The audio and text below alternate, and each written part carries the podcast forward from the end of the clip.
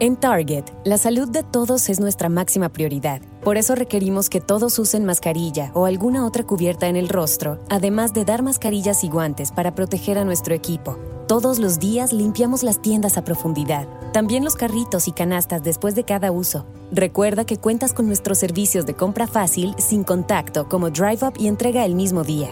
Creemos en estar siempre cuidándote. Siempre lo haremos. Conoce más en target.com diagonal a Bullseye View. Te preocupas por la salud de tu familia y hoy un sistema inmunológico fuerte y una mejor nutrición son más importantes que nunca. Es por eso que los huevos Egglands Best te brindan más a ti y a tu familia. En comparación con los huevos ordinarios, Egglands Best te ofrece 6 veces más vitamina D y 10 veces más vitamina E, además de muchos otros nutrientes importantes, junto con ese delicioso sabor fresco de granja que a ti y tu familia les encanta. No son tiempos ordinarios, entonces, ¿por qué darle a tu familia huevos ordinarios? Solo Egglands Best. Mejor sabor, mejor nutrición, mejores huevos.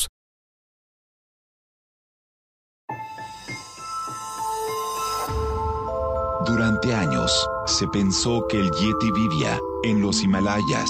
¡Bienvenidos al Himalaya! Hoy, después de una extensiva investigación, sabemos que no es así. El Yeti está en México. Y este es su espacio. Yo, check this out.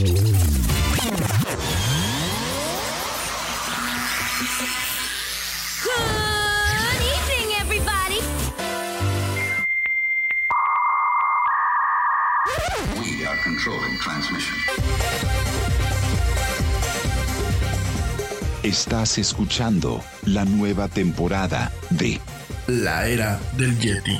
Tecnología, Actualidad, arte, música, entretenimiento, sexualidad. Política. y mucho más. En este espacio, la era del Yeti.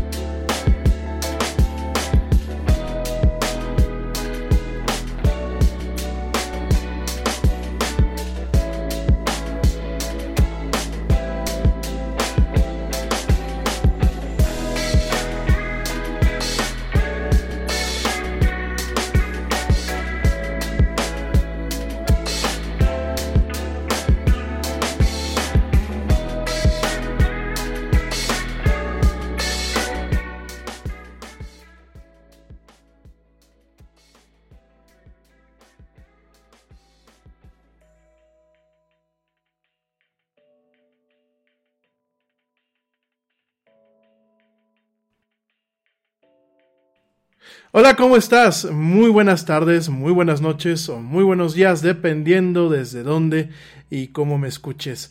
Como siempre, me da un tremendo gusto estar contigo en esto que es la era del Yeti. Yo soy Rami Loaiza y hoy, hoy me da muchísimo gusto que me acompañes en este martes, en este martes 3 de noviembre del 2020, de este bizarro 2020. En esta emisión donde nos gusta hablar de mucha actualidad, mucha tecnología y muchas, muchas otras cosas más. Gracias, ¿verdad? Por acompañarme, pues el día de hoy, en donde el tema principal y espero no aburrir a nadie. El tema principal va a ser las elecciones en los Estados Unidos. ¿Por qué? Eh, por muchas razones. Eh, lo vamos a ir platicando a lo largo del programa. Pero me parece importante platicar un poquito acerca de cómo entender las elecciones. Y sobre todo también entender por qué nos afectan a todos los países. No solamente a México, no solamente a un país como China que puede ahorita estar involucrado con el tema de la guerra comercial, sino en general nos afecta a todo el mundo. Esto vamos a estarlo platicando a lo largo de esta horita y cachito que vamos a estar platicando aquí con ustedes. Gracias, de verdad. Eh, ayer, ayer no tuvimos programa porque, bueno, pues aquí en México fue festivo, es el día 2 eh, de noviembre, que bueno, pues es el Día de los Santos Inocentes y el Día de los Muertos. No tuvimos programa por eso, pero aquí estamos con ustedes en esta emisión. Gracias a la gente que me acompaña en vivo a través de la plataforma Spreaker y a través de Facebook Live. Y también muchísimas gracias a ti que me acompañas a través de Spotify, iHeartRadio, TuneIn, Stitcher, Deezer, Castbox, Pocket Cast, Anchor y pues bueno, prácticamente todas las plataformas de podcasting y de audio que existen en el, en el mundo ahorita actualmente. También las plataformas de podcasting de Google y de Apple. Ahí ahí donde se encuentran los mejores contenidos de audio, ahí, ahí se encuentra la era del Yeti. Mil gracias de verdad, gracias a la güerita que ya está por acá. Mm, gracias mi amor, te amo. Gracias por echarme la mano con la producción del programa y sobre todo también con la parte del Community Manager. Es la que nos crea las, las historias y los contenidos que aparecen en nuestras redes sociales. Gracias a los papás del Yeti, a la mamá del Yeti, que bueno, pues ya desde hace ratito está más que puesta para escuchar el programa. Y espero que también el papá del Yeti por ahí lo esté escuchando. Gracias a mi buen amigo Ernesto Carbó, con el que he estado platicando, bueno, pues un poquito en la tarde. Eh, gracias, es parte del equipo honorario. Y de este jueves en 8, bueno, ya lo vamos a tener por aquí, ya tenemos una fecha. De este jueves que viene en 8 lo vamos a tener ya por aquí platicando de deportes y muchas cosas más al buen Ernesto Carbó, Carbó en el jueves de entretenimiento. Gracias a mi querida amiga Blanca Chaya que por aquí ya está conectada. Te mando un beso y un abrazo a ti y a tus peques. Y en verdad, gracias a toda la gente que se toma el tiempo de estarnos escuchando, ya sea en vivo o en diferido a través de las demás plataformas. Eh, déjame te comento que a partir del día de hoy voy a empezar a dejar eh, la música que escuchas de fondo. Eh, ya no voy a hacerlo el corte como lo hacía antes. Bueno, sí, va a seguir viendo un corte, pero te voy a dejar la música, te voy a compartir la música en, este, en esta ocasión de la lista de Stream Beats, esta que hemos platicado, del señor Harris Heller, que bueno, pues además de un eh, gran músico, es un, eh, es un excelente youtuber, por ahí estuve el otro día pues atento a su canal. Eh, la música que te pongo es una playlist que se llama Stream Beats Lo-Fi, es música exclusivamente para poner, que bueno, amablemente él a través de pues una licencia por escrito porque pues eso es como funcionan las cosas hoy en día. Amablemente él pues nos hizo el favor de darnos la autorización para poder eh, poner su música en este stream y a lo largo de pues de, de, todos los streamings que nosotros hagamos. Y lo vamos a estar dejando eh, pues en los cortes yo regresando al corte ya te platicaré cuál fue la pieza que escuchaste. De cualquier forma yo te voy a compartir eh, en su momento, bueno, pues la, playlist para que tú la descargues a través del servicio de Spotify, ¿sale? Bueno, oigan, pues sin tanto preámbulo y eh, ya para entrar de lleno con este tema, vamos a arrancar con el tema de las elecciones en los Estados Unidos. Eh, de entrada, antes de empezar a platicar que si Biden, que si Trump, que si esto, que si aquello, de entrada tenemos que entender cómo funcionan las elecciones en los Estados Unidos. Porque a diferencia de los demás países, a diferencia de países como México, de países eh, como España, de América Latina, eh, los Estados Unidos funcionan con un modelo que en sí mismo es, a mí, a mí se me hace un poco extraño, ¿no? Es un modelo bastante raro que es el colegio, el colegio electoral. Este colegio electoral, bueno, pues qué es lo que, cómo es la forma en la que funciona. El colegio electoral no es porque sea un colegio en el tema, en el tema educativo. El colegio electoral principalmente es eh, pues un tema en donde se maneja colegio, pero es de, colegas, es decir, es de, colegiado, ¿no? Entonces, eh, realmente es un modelo complejo, es un modelo que aparte data, data de, eh, pues prácticamente del principio, del principio de la, eh, de la democracia en los Estados Unidos. realmente el tema del colegio electoral yo pienso, y lo digo de una forma humilde con el conocimiento, con el conocimiento que tengo, es que el colegio electoral pues es un vestigio de una época en donde realmente los Estados Unidos estaban configurados de otra forma. De hecho, se sabe que el colegio electoral, eh, bueno, para que tengas una idea, el colegio eh, electoral todavía responde muchas veces a eh, bueno, al día de hoy, responde a un planteamiento que en su momento se hizo para darle cierta participación a aquellos estados o aquellas regiones en donde se tuvo... Lo que voy a decir es, como viene la historia, ¿eh? Digo, ya será en su momento un tema de análisis en sí mismo, pero bueno, originalmente el colegio electoral surge para generar un equilibrio entre aquellas regiones en donde hubieran personas con más eh, esclavos, literal lo que te estoy diciendo, con más esclavos y que de alguna forma tuvieran participación aquellos estados eh, rurales en donde pues a lo mejor eh, las granjas y pues estas personas con, con, menos esclavos pues tuvieran como que un cierto equilibrio. No es exactamente como tal el origen, pero sí responde un poquito al tema de la esclavitud que eh, se tenía, que se tenía directamente pues en los Estados Unidos. Esto, esto bien, este colegio electoral se forma en la Convención Constitucional de 1787 y en base, bueno, pues en base a este, este preámbulo o este antecedente, que bueno, además en su momento manejaba algo que se lo conocía como el Plan de Virginia, en donde se le decía al Congreso que el Congreso era quien tenía que escoger al presidente. Realmente no se buscaba un tema de participación directa. De hecho, al día de hoy, el colegio electoral supone esta condición. Es decir, la representación no es directa. No es como en otros países donde votamos y el voto cuenta directamente, lo que es el voto popular.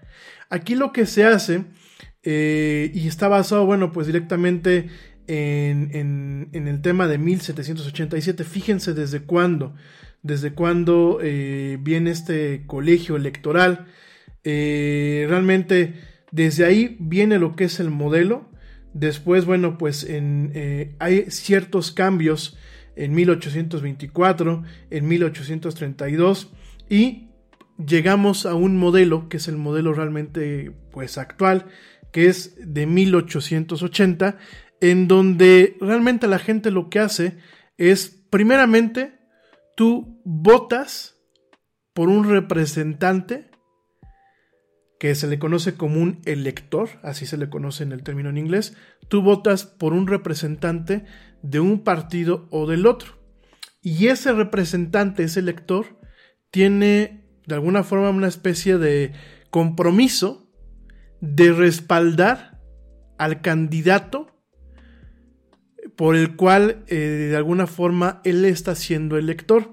Es decir, el mecanismo en los Estados Unidos es yo voto y yo digo, yo quiero que, eh, vamos a pensar en mi colonia, fulano de tal que usualmente eh, los electores no son elegidos de forma popular, el elector es elegido principalmente por los partidos. Entonces, y, es muy curioso, ¿eh? porque muchos electores son o legisladores o son eh, personas que integran el gobierno de cada, de cada estado. ya sea del lado demócrata o, del lado este, republicano. Eh, pueden ser, pues por ejemplo, gente que son los que donan a las campañas de cada político. A ellos, a ellos se les dice, tú vas a ser el elector, ¿no? Entonces, ¿qué pasa? Llega un momento en que eh, más o menos unas semanas antes de lo que es el día de las elecciones, eh, se eligen a estos electores. Entonces cada elector dice, bueno, pues yo soy fulano de tal y yo, si votan eh, porque yo tenga poder de representarlos, yo voy a votar por Biden, ¿no? O yo voy a votar por, por Trump, ¿no? Y así funciona. Así funciona de tal forma que en el 2016 Hillary Clinton, habiendo ganado el voto popular por más de 3 millones de votos, aún así perdió las elecciones. Esto es un mecanismo que ahorita te lo voy a explicar con un poquito más de calma, ahorita que regrese del corte, pero es un mecanismo que de alguna forma no permite que haya una representación directa. E inclusive han habido casos, como pasó en el 2016, en donde la gente vota por un elector y ese elector dice, no, yo no voy a votar, este, yo no voy a dar mi voto, mi voto del colegio electoral, yo no se lo voy a dar al candidato por el cual yo debería de estar. En el 2016, tanto demócratas como republicanos, como lo vamos a platicar ahorita en unos minutos más, votaron por gente que no estaba en la contienda. O por gente que definitivamente no tenía una posibilidad. A este tipo de electores se les llama electores sin fe. Y en algunos estados se está planteando, bueno, en algunos estados ya hay un planteamiento en que alguien que fue elegido como un elector para apoyar a un candidato, si no le da su voto al candidato, tenga eh, multas, tenga inclusive, eh, se le pueda levantar cargos por una ofensa menor allá en Estados Unidos y, e inclusive tenga otro tipo de circunstancias como una forma de castigar al tema de que pues oye, tú eres un elector por un candidato, ¿no? Y la gente está votando en tu distrito porque indirectamente espera que soportes a ese candidato, ¿no? Entonces vamos a platicar ahorita con un poquito más de detalle. Ya me voy rapidísimamente a, un corte. Ah, me dicen acá que todavía tengo tiempo. Me quedan tres minutitos. Bueno, eh, fíjense nada más, ¿no? El tema del colegio electoral. El colegio electoral, de entrada, pues eso es lo que ocasiona, ¿no? Ya hay varios estados, hay varios estados que están planteando hacer un cambio, hacer un cambio en donde se respete directamente lo que es el voto popular, ¿no? Sin embargo, hoy por hoy, los Estados Unidos siguen funcionando con esta estructura, ¿no? Esa estructura que, pues fíjense, data de realmente el siglo XIX, ¿no? Tenemos, pues realmente ya prácticamente dos siglos completitos, en donde no se ha modificado totalmente la estructura de lo que es el colegio electoral, ¿no? Eh, ha sido, eh, fíjense nada más, eh, usualmente el colegio electoral elige usualmente o coincide con el voto popular a nivel nacional. Sin embargo, en cuatro elecciones, la de 1876, la de 1888, la del 2000 y la del 2016 no lo hicieron.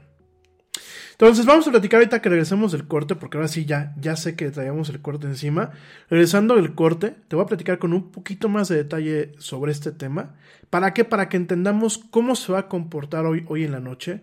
Porque aunque pensemos que las encuestas eh, o las cifras que vayamos viendo realmente le dan, pues así que eh, el triunfo a un candidato, ¿Por qué muchas cosas pueden quedar en el tintero hoy en la noche? Inclusive puede ser una elección que no se resuelva hoy en la noche, lo cual pues va a poner en turbulencia a mercados, va a poner en turbulencia a los países, va a haber mucho, mucho, eh, muchas cuestiones que vamos a platicar. ¿Y por qué Estados Unidos sigue siendo un país tan complejo con este tema electoral. La verdad es que los demás, los demás países, nosotros nos quejamos de nuestra democracia, aquí en México nos quejamos de, muchas cosas, pero bueno, por lo menos tenemos esta representación directa. En fin, te recuerdo nuestras redes sociales para que entres en contacto con nosotros en Facebook. Eh, nos encuentras como la era del Yeti. En Twitter nos encuentras como arroba el Yeti oficial. Y en Instagram nos encuentras como arroba la era del Yeti. No tardamos, ya volvemos. Sigue escuchando esto que es la era del Yeti. No tardo.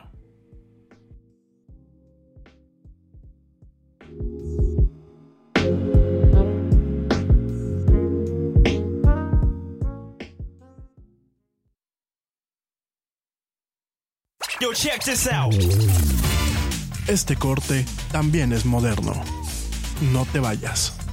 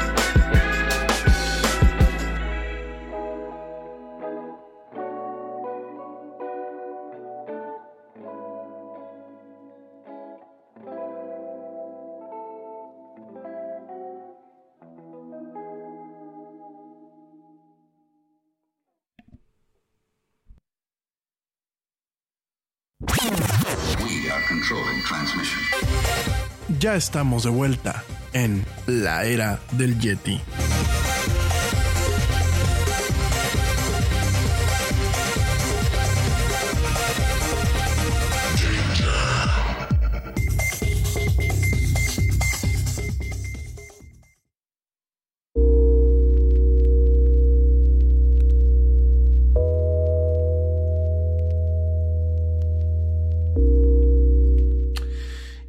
Ya estamos de vuelta en la era del Yeti. Mil gracias a la gente que continúa ah, acompañándome en esta emisión.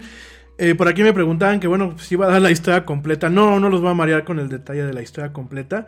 Realmente es muy interesante. La verdad es muy interesante la forma en la que ha ido evolucionando el tema de lo que es, pues, eh, el colegio electoral en los Estados Unidos. Es un modelo, fíjense, eh, originalmente el modelo, a ver, lo que dije de la esclavitud es algo cierto. O sea, el modelo originalmente eh, buscaba compensar eh, o generar un equilibrio de tal forma que no se generan agrupaciones que en algún momento pudieran afectar la dinámica de la votación, ¿no?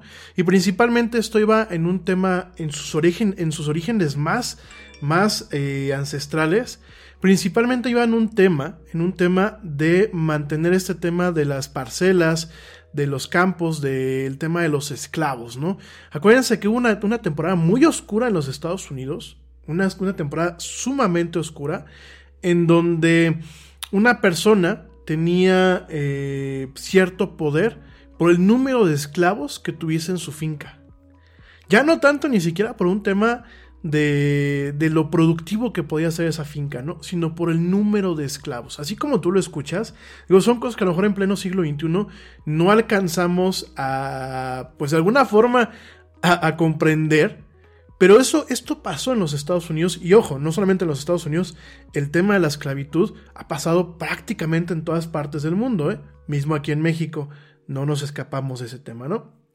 Entonces, es, un, es una configuración que tiene puntos positivos. Yo no, obviamente yo no lo implementaría a cambio de lo que es el voto popular, pero tiene cosas que eran muy rescatables, tiene cosas que en su momento eh, intentaban mantener una cotación del poder, evitaban mantener que se pudiese hacer las cosas que hoy se hacen y que de alguna forma se cargara de una forma, de una manera poco democrática, si lo queremos llamar así, en cuanto a un partido o una agrupación principal, ¿no?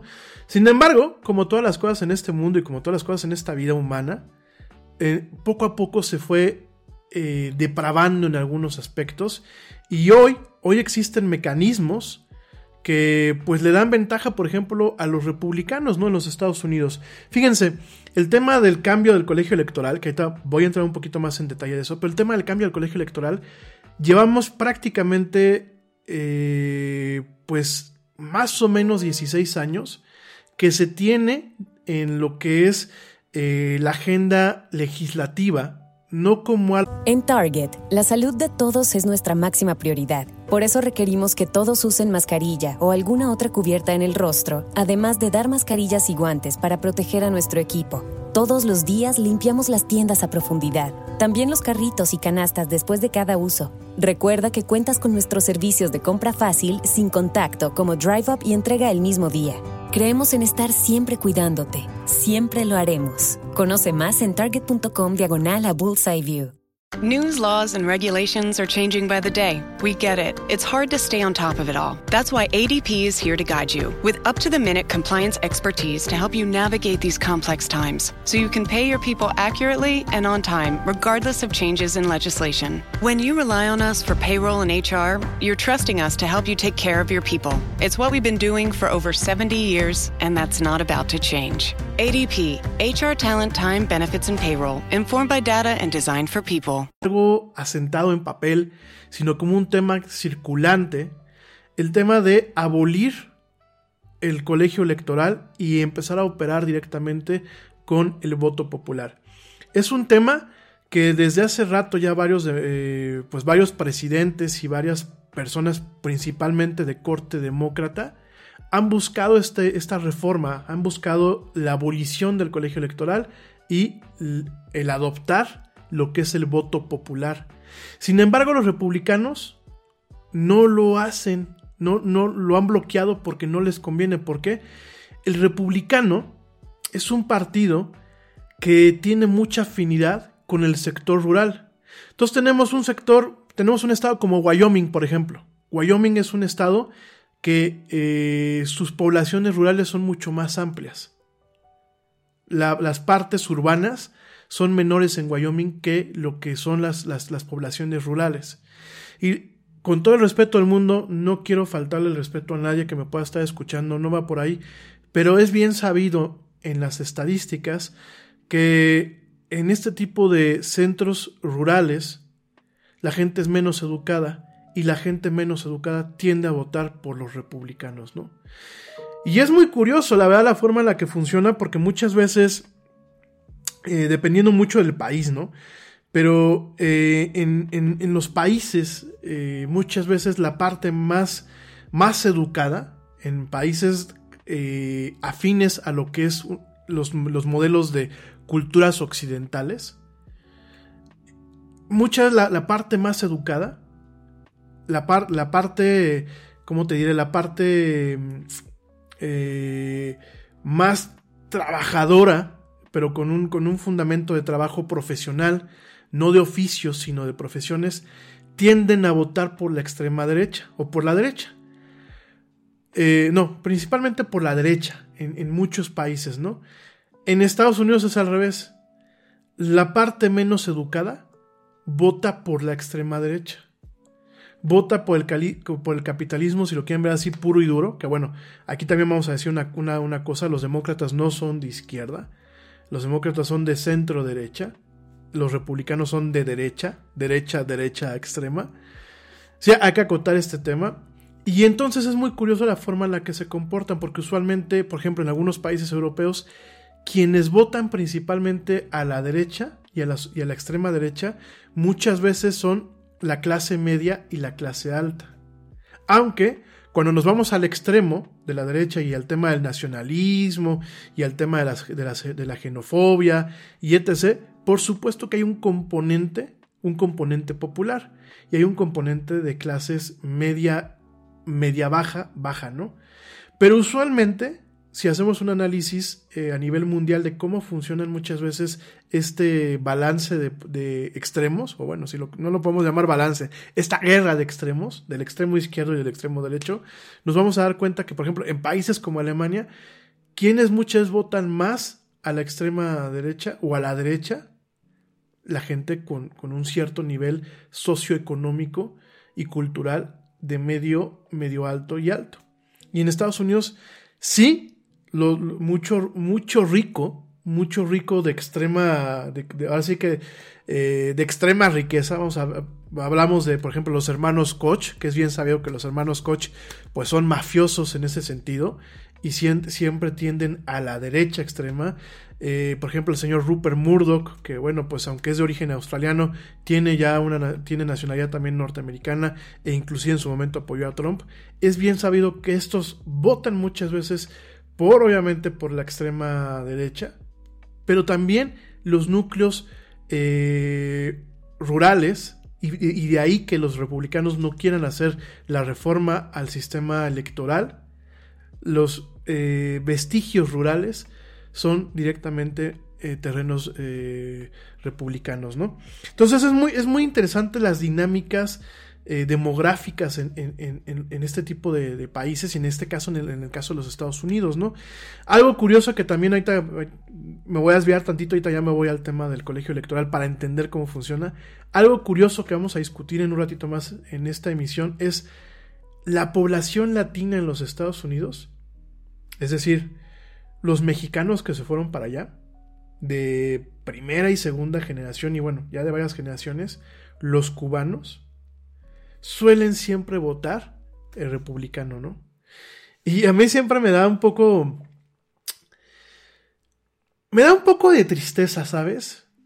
Cuando yo veo que un paisano, estando allá, vota usualmente por presidentes que tienden a ser xenófobos o que tienden a castigar mucho, eh, por ejemplo, a México, a castigar mucho la inmigración, a castigar muchas veces a, las poblaciones latinas o a las minorías, ¿no? Me llama muchísimo la atención, no he logrado entender el fenómeno, lo, lo que yo entiendo a lo mejor es, o lo que yo tengo en mi cabeza, es un tema subjetivo, es, es un tema que no lo quiero decir abiertamente al aire, porque sería caer en un extremo, ¿no? Pero desafortunadamente yo volteé a ver y yo volteé a ver las entrevistas y veía que mucho latino, mucho venezolano, eh, mucho eh, mexicano y sobre todo mucho cubano vo- vota siempre republicano. Cuando los republicanos, por ejemplo, le han hecho la, vi- la vida miserable muchas veces a los latinos, ¿no? A, los latinos como, una minoría, que ya no es tan minoría en los Estados Unidos, ¿no? Entonces, me llama mucho la atención y es algo que, bueno, estaremos platicando a lo largo del programa, pero definitivamente es algo que a mí me conmueve mucho, ¿no? Y me conmueve mucho la forma en la que hablan muchas veces y se expresan de todos los demás latinos, ¿no? Por ahí el otro día vi una entrevista, unas entrevistas que la, verdad más que coraje me dio tristeza de cubanos hablando muy mal de los mexicanos, ¿no? Cuando aquí, bueno, les abrimos las puertas del, país, les damos puestos en la televisión, ya sea como productores o como artistitas o cositas así, eh, se les trata muchas veces como reyes y los escuchas afuera y hablan pestes de los mexicanos, ¿no? Entonces son cosas que últimamente no es el tema del debate hoy, pero son cosas que a mí me conmueven y lo que estamos viendo, por ejemplo, en Florida, ¿no? En Florida donde pues prácticamente es un hecho de que Trump ganó el estado. El estado de Florida siempre ha sido republicano. Eh, me llama mucho la atención que las comunidades cubanas, que las comunidades latinas de la Florida, sobre todo en Miami, votan directamente por republicanos siempre. Aunque muchas veces son los primeros en fastidiarlos, o como decimos aquí en México, y dispensadme la palabra que voy a utilizar, en partirles la madre, ¿no? Entonces, e, e, es un paréntesis que, que, quise hacer, y es parte de cómo funcionan las elecciones en un país como Estados Unidos.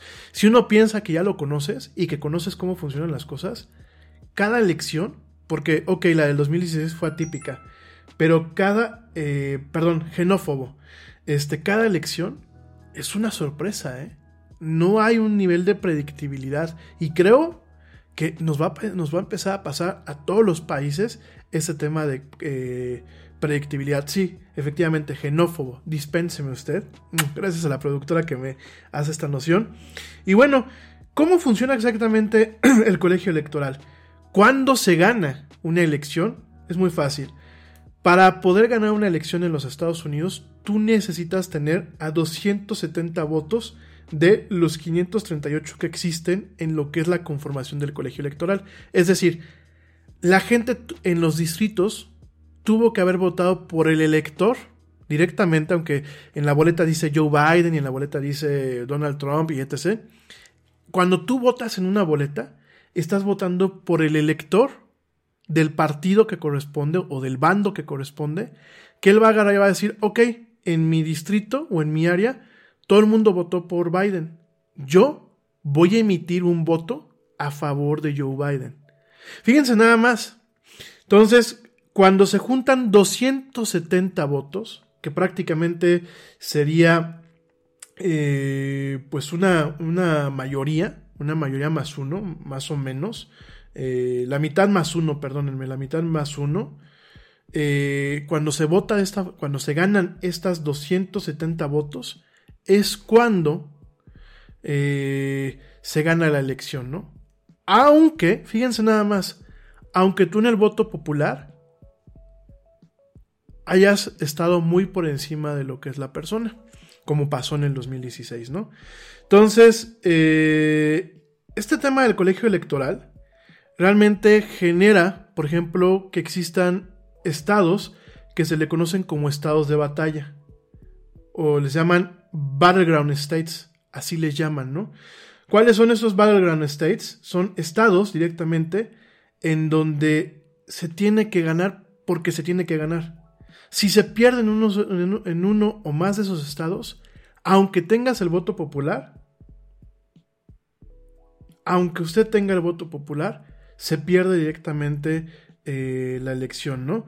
¿Cuáles son estos estados? Ahorita lo vamos a platicar en unos minutos más, pero pues son directamente eh, los estados que se tienen que, eh, que, ganar, ¿no? Hay muchos escenarios, por ejemplo, hay varias rutas inclusive, esto no es tan sencillo como decir, se ganó un estado, pero el voto, el voto popular es superior. Aquí hay varias rutas, aquí hay varios escenarios en donde tanto Biden como Trump tienen que ganar tienen que ganar un X número de, distritos en estos estados, en estos estados, perdón, para poder ganar la elección. Es un tema que a simple vista eh, parece muy normal, pero es un tema que hace muy complejas las elecciones, ¿no? Y lo vimos con las elecciones del 2016. Entonces, ¿cuál es el requisito hoy en la noche para que el señor eh, Biden o el señor Trump ganen? Tienen que tener 270 eh, votos electorales, es decir, por parte de esos electores, para poder ganar la contienda, ¿no? ¿Cómo vamos ahorita? Déjenme les digo antes de seguir con el tema. Eh, el señor Biden va con 85 votos y el señor Trump va con 72 votos. Así vamos hasta ahorita. Si ustedes me preguntan quién puede llegar a ganar, se los digo al final del programa. Desafortunadamente no es el candidato que yo quisiera que ganara. Lo vamos a platicar a lo largo del programa. Pero bueno, el pronóstico que yo veo, basándome un poquito en lo que me tocó vivir en el 2016, que yo me quedé toda la noche monitoreando esto hasta que ya dije, ya esto ya se perdió. Este, tengo la idea de que, pues obviamente, la elección del 2016 probablemente se repita una vez más en este año, ¿no? Eh, por ejemplo, bueno, ya vimos en el 2016 que aunque se ganara, se ganara eh, la elección con un margen del voto popular, en este caso con Hillary Clinton fue de 3 millones de votos, pues aún así Donald Trump ganó más del 57% de los votos electorales, que bueno, pues en automático le, eh, le llevan a que gane la presidencia, ¿no? Y es muy curioso, fíjense, porque en Estados Unidos solamente el presidente se elige, fíjense nada más, solamente el presidente se elige con el colegio electoral. Porque, por ejemplo, los miembros del Congreso los gobernadores, los alcaldes, los legisladores estatales e inclusive oficiales eh, estatales un poco más, eh, pues más, con menos relevancia, son elegidos por un voto popular. La única elección que sigue siendo eh, una elección que utiliza el colegio electoral es la elección del presidente en los Estados Unidos, ¿no? Entonces, esto que pasó en el 2016 ya pasó, mucho, ya pasó en otras veces. Lo habíamos platicado al principio del programa. Por ejemplo, en el 2000, Al Gore ganó el voto popular, pero George Bush eh, ganó más votos electorales en un recuento que se hizo en Florida y después una, una decisión de la Suprema Corte. En 1888, Benjamin Harrison eh, le ganó al presidente que estaba en funciones, Grover Cleveland, en el colegio electoral, a pesar de que él, de que él perdió el voto popular. Después Cleveland, eh, a, lo largo, en cuatro años, cuatro años después, pues volvió a postularse como presidente y ganó, ¿no? Que ese es el riesgo, ¿eh? Si hoy gana Biden, olvídense de que a lo mejor nos libramos de Trump, a lo mejor nos libramos de Trump cuatro años. Pero si no lo entamban antes o si no eh, le pasa algo, en cuatro años podríamos volverlo a ver en la contienda por la presidencia, ¿no? Ojo con eso, ¿no? Otros presidentes que perdieron el voto popular pero ganaron la presidencia eh, eh, eh, son em, John, John Quincy Adams, Rutherford B. Hayes, que fueron, bueno, las elecciones de 1824 y 1876, y en su momento la, lo que era la Casa de los Representantes ahí en el Congreso escogió a Adams entre Andrew Jackson, quien ganó el voto popular, pero solo una pequeña parte de la pluralidad de lo que es el colegio electoral, ¿no? Entonces, fíjense nada más, fíjense nada más cómo es el funcionamiento en donde realmente en Estados Unidos, a pesar de que se llama la tierra de la libertad y, y la tierra de la oportunidad, a pesar de todo eso, la democracia, por lo menos para el tema, de lo que es la elección presidencial no es una democracia directa. Es, no es una representación directa. E inclusive, pues se puede doblar en muchos aspectos, como pasó en la elección del 2000 y la elección del 2016, para no respetar la voluntad popular y beneficiar solamente la representación estatal en lo que es el colegio electoral, ¿no? Una de las preguntas que usualmente la gente nos hacemos, que realmente eh, en México, por ejemplo, no, existe la segunda vuelta. Y en Estados Unidos tampoco existe, ¿no? ¿Qué pasa, por ejemplo, si en Estados Unidos eh, en algún momento los dos candidatos empatasen? ¿Ha llegado a pasar? ¿Qué pasaría? Pues ¿quién creen ustedes que toma la decisión? ¿Quién creen ustedes que toma el tema del desempate?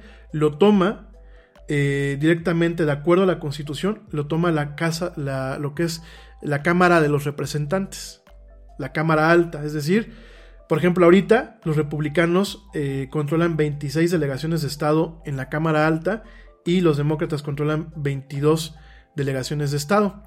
La única ventaja que aquí habría es que quienes toman la decisión del desempate serían los nuevos eh, legisladores o los nuevos representantes que, eh, elegidos, no la legislatura actual. Porque si fuera la legislatura actual, crean que pues, directamente en un, en un tema de desempate, pues obviamente los eh, republicanos le darían el, desempate o el voto a favor directamente a eh, Donald Trump, ¿no? cualquier disputa acerca del procedimiento y cualquier disputa acerca de las elecciones, a diferencia de un país como México, en donde tenemos un tribunal eh, electoral, que es decir, es un tribunal, un alto tribunal exclusivamente enfocado al tema electoral. En Estados Unidos, quien se encarga de ver las elecciones desde el punto de vista judicial y de resolver cualquier anomalía es directamente la Suprema Corte de Justicia. Y fíjense, por ejemplo, los republicanos nada tontos se dieron prisa en que se pudiera cubrir el puesto de eh, que quedaba vacante por el fallecimiento de la, de la jueza, de la jueza progresista que estaba en su momento. Entonces, dispénsenme, se me van los nombres porque a veces manejo mucha información. Este, ahorita les digo el nombre, pero fue la, persona, este, Ruth Bader, perdón, ya, ya me acordé, Ruth Bader. Al momento que Ruth Bader fallece, que pues así que le vino como anillo, como anillo al dedo al señor Trump, eh, queda este puesto y por eso los republicanos teniendo el control de la Cámara Alta buscaron la forma de colocar a una jueza de corte conservador y obviamente con afinidad hacia el espectro republicano para que cualquier problema en las elecciones, pues obviamente la Suprema Corte de Justicia en la cual ya no hay un equilibrio, pues quizás incline más la balanza a favor de los republicanos y del señor Trump, ¿no? Entonces, eh, te recuerdo para ti que te estás conectando, ahorita la gente que apenas está conectando el programa en vivo, y lo voy a decir una última vez para no marear a la gente que me va a escuchar en el podcast, para que eh, Biden pueda ganar, o para que Trump pueda ganar y pueda reelegirse, tienen que juntar mínimo 270 votos electorales de los 538 eh, votos que están pues en juego, ¿no? Eh, eso por un lado, eh, obviamente, bueno, pues ya te platiqué, en el 2016, siete electores, porque lo que tú haces, vuelvo a lo mismo, tú no votas directamente por el presidente, por, por la persona que quieres que quede como presidente, tú votas por un elector que él va a dar un voto por esa persona. ¿Qué pasa un elector no tiene, digámoslo así, no tiene comprada la lealtad al candidato. Y lo vimos en el 2016 cuando siete electores, cinco demócratas y dos republicanos, rompieron su promesa de votar por el nominado de su partido. Y bueno, fue uno de los grandes sucesos a nivel, a nivel político en la historia de los Estados Unidos. En este caso, ellos votaban por una variedad de candidatos que no estaban en la boleta. Por ejemplo, votaban por Bernie Sanders, por Colin Powell, por Ron Paul y esto, a pesar de que no cambió, de que no cambió realmente el destino de la, de la votación, es un tema que en muchos estados levantó ámpulas, porque no se respetó la voluntad popular. Digo, ya de entrar en el colegio electoral no se respeta la voluntad popular, pero con esto es, era una, una ofensa más al tema de la voluntad eh, popular, ¿no? A este tipo de electores se le conocen como electores sin fe por, el, por, su término en inglés de failless electors, ¿no? Entonces, bueno, pues de entrada eh, hubo, muchos analistas y muchos eh, investigadores que dijeron que pues no estaban de acuerdo con la decisión, ya que pues de alguna forma ponía en peligro la decisión eh, de, un, de la gente, esto por un lado, y por el otro lado tampoco iban de acuerdo con un un mandamiento de la Suprema Corte que de forma unánime eh, en julio de, este año dijo que los electores tenían que comprometerse a soportar al candidato específico por el cual se estaban registrando, ¿no? ¿Esto qué significa? Que si tú te comprometiste a ser un elector que vas a defender o vas a representar de alguna forma a Donald Trump o a Joe Biden, si ganas tú en tu distrito, tienes la obligación a emitir un voto a favor del, candidato que tú elegiste, ¿no? Eh, esto también los mismos analistas comentaron que, bueno, pues no estaban totalmente de acuerdo con la decisión, ya que ponía en peligro la libertad del elector para tomar decisiones que fueran necesarias y que últimamente pues, los electores eran escogidos por su lealtad a un candidato, a un partido, ¿no?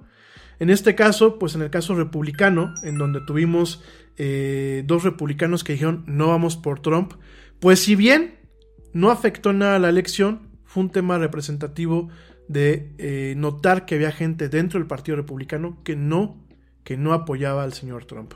Pero bueno, me voy rapidísimamente a un corte. Te recuerdo nuestras redes sociales. En Facebook me encuentras como la era del Yeti. En Twitter nos encuentras como arroba el Yeti oficial. Y en Instagram nos encuentras como arroba la era del Yeti.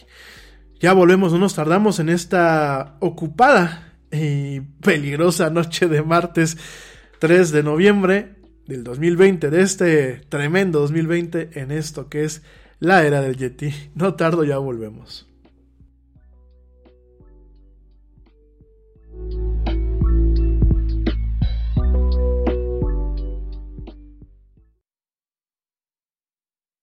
Yo, check this out. Este corte también es moderno. No te vayas.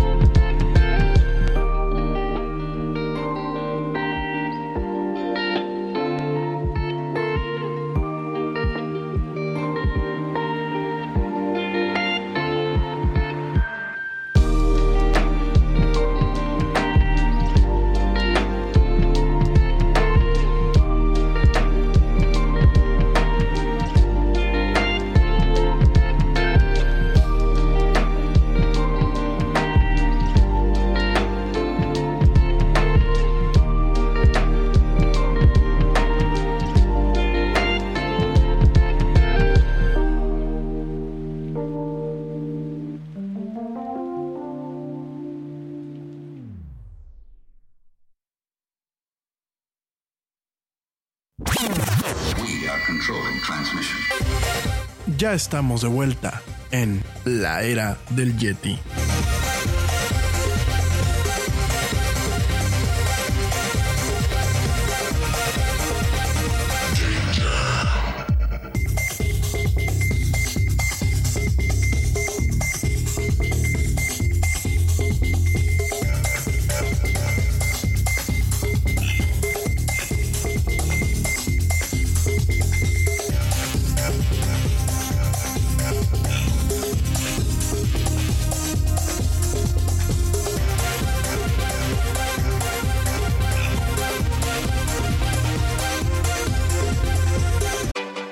Networks, random forests, unsupervised learning. These are just some of the concepts being researched and utilized in security today. But what do they mean? How do they work? And who are the people that create them? These are the questions and more we'll explore in Security Unlocked, a new podcast from Microsoft. In each episode, we'll deep dive into the newest security research, threat intel, and data science with a special focus on demystifying AI and machine learning. And we'll profile the diverse and fascinating people working on security at Microsoft. Listen and subscribe to Security Unlocked, available now wherever you listen to podcasts. News, laws, and regulations are changing by the day. We get it. It's hard to stay on top of it all. That's why ADP is here to guide you with up to the minute compliance expertise to help you navigate these complex times so you can pay your people accurately and on time, regardless of changes in legislation. When you rely on us for payroll and HR, you're trusting us to help you take care of your people. It's what we've been doing for over 70 years, and that's not about to change. ADP, HR talent, time, benefits, and payroll, informed by data and designed for people.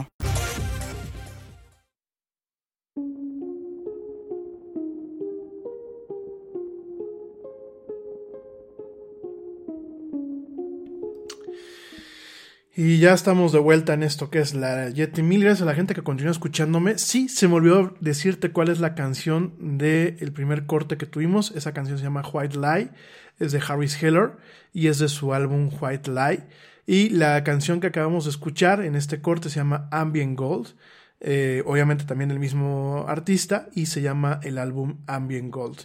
Eh, la canción que ahorita está de fondo se llama Cutting Raindrops y es de su álbum Sakura Dreams. Y bueno, durante eh, las siguientes, esta y las siguientes emisiones, pues vamos a estar explorando esta playlist ya directamente del señor Harris Heller, que amablemente pues nos ha hecho el favor de darnos una licencia por escrito para poder transmitir esta música directamente en esta emisión. Gracias de verdad. Y bueno, eh, me están preguntando que por qué no hago la cobertura de este evento totalmente. No, eh, no me siento preparado, además de que, bueno, pues es una chamba que realmente requiere más analistas, eh, además de un servidor, yo no me considero analista político. creo que aquí hace falta un poco más de, de punch en muchos aspectos. por eso mismo estoy haciendo un programa muy acotado en torno a lo que pues directamente es este, este evento que está pasando en los Estados Unidos. Y ahorita que te termine de platicar un poquito acerca de eh, pues realmente lo que es este el tema eh, de entender cómo funcionan las elecciones, pues vamos a estar platicando en su momento acerca de pues los efectos que va a tener el que gane una persona u otra persona, ¿no?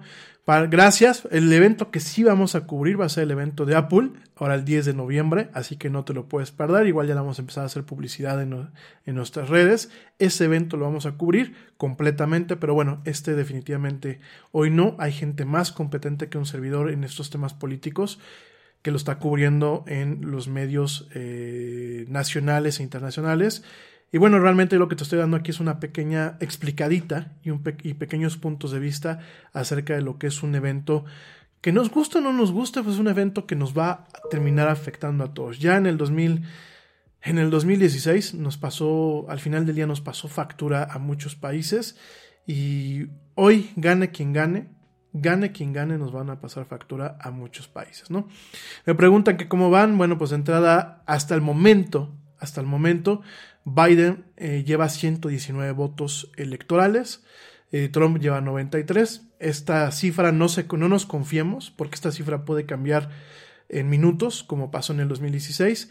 En cuanto al Senado, el Senado lleva 42 asientos de los 50 que necesitan pues para, que, para ganarlos y los republicanos llevan 38. Y eh, lo que es la Cámara Baja, lleva los demócratas 36 asientos contra 50 de los republicanos, ¿no? Así van, así van las cosas. No hagamos pronósticos, creo que todavía es muy temprano. Y ya pasó el año, pasó en las elecciones pasadas, ¿no? Que todo apuntaba a que Hillary iba ganando y de pronto Trump arrasó, ¿no? Te platicaba un poquito de lo que era el modelo del colegio electoral. El modelo del colegio electoral, bueno, eh, para la gente que se está conectando en vivo, que no escucho la primera parte, colegio electoral viene de colegiado, es decir, de colegas, son colegas electorales, no de colegio como tal, no, no en un plan educativo. Y eh, para poder ganar las elecciones no se cuenta el voto popular, se cuentan los votos del colegio electoral. se requieren 270 votos para poder ganar una elección, ¿no? Entonces, bueno, te platicaba un poquito de la historia, te platicaba un poquito de cómo es el mecanismo, te platicaba qué pasa cuando un elector, que es por quien realmente se vota en las, elecciones presidenciales, cuando un elector no vota directamente por el candidato que, eh, que se, de alguna forma pues se, está representado. Y eh, obviamente el, el, modelo, aunque yo lo dije hace unos minutos, es un modelo que data de 200 años atrás, eh, ya dos siglos, eh, y que nació realmente en la Convención Constitucional de Filadelfia en, 1787, pues ha habido, ha habido varian, ha habido evoluciones.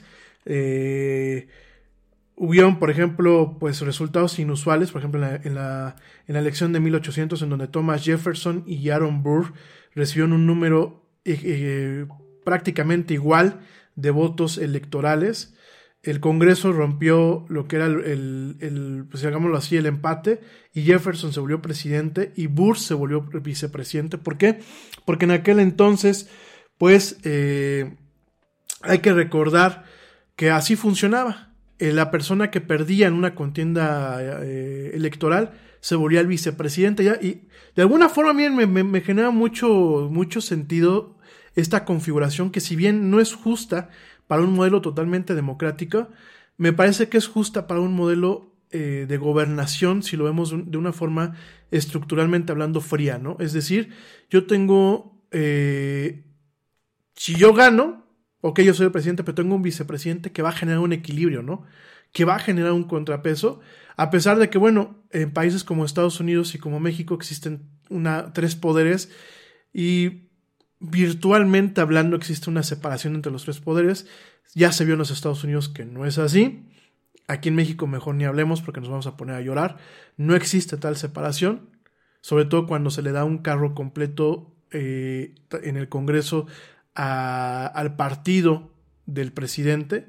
Se vuelve realmente el partido pues un apéndice y cuando se, y, y al momento en que tú le das ese apéndice pues terminas dañando también el otro poder, que es el poder eh, judicial, ¿no? Fíjense, eh, y esto es una breve acotación, ¿no? En Estados Unidos y en México, el presidente pertenece a una parte que es el poder ejecutivo, ¿no? Que valga la redundancia, pues es el poder que se encarga de ejecutar las leyes que se proponen o que se legislan en el poder legislativo. Y el poder judicial se encarga de la impartición de justicia, valga la redundancia, y se encarga de equilibrar de alguna forma las decisiones que se toman tanto en el poder ejecutivo tanto en el, y como en el poder eh, eh, legislativo, ¿no? Es decir, el poder judicial es el que le puede decir al poder legislativo no te pases, esto es anticonstitucional o va en contra de las leyes, y al poder ejecutivo, oye, tampoco te pases porque esto no, no va acorde a la separación de poderes, ¿no? Pero ¿qué pasa? Tanto en Estados Unidos como en México, el poder legislativo tiene la capacidad de, elegir miembros del poder eh, judicial, de la Suprema Corte de Justicia. Y es lo que ha pasado en México, es lo que está pasando en Estados Unidos, ¿no? Que en el momento en que tú le das el poder absoluto al presidente, porque te recuerdo, eh, uno podría pensar que un partido existe para acotar al presidente, ¿no? Que aunque haya sido emanado de ese partido, el partido lo va a regular porque tiene un compromiso con la gente, tiene un compromiso popular. Sin embargo, no es así. Los republicanos no tienen un compromiso con la gente, al igual que, por ejemplo, aquí en México, Morena no tiene un compromiso con la, con la gente, el PRI nunca lo ha tenido, el PAN cuando gobernó tampoco lo tuvo, y no se vuelven, no, no forman parte de un contrapeso, ¿no? Entonces, ¿qué pasa? Se vuelven apéndices. En el caso del PRI y de Morena, porque el PAN realmente nunca tenía una mayoría eh, calificada en el Congreso, en el caso de, PRI y de Morena, han funcionado siempre así.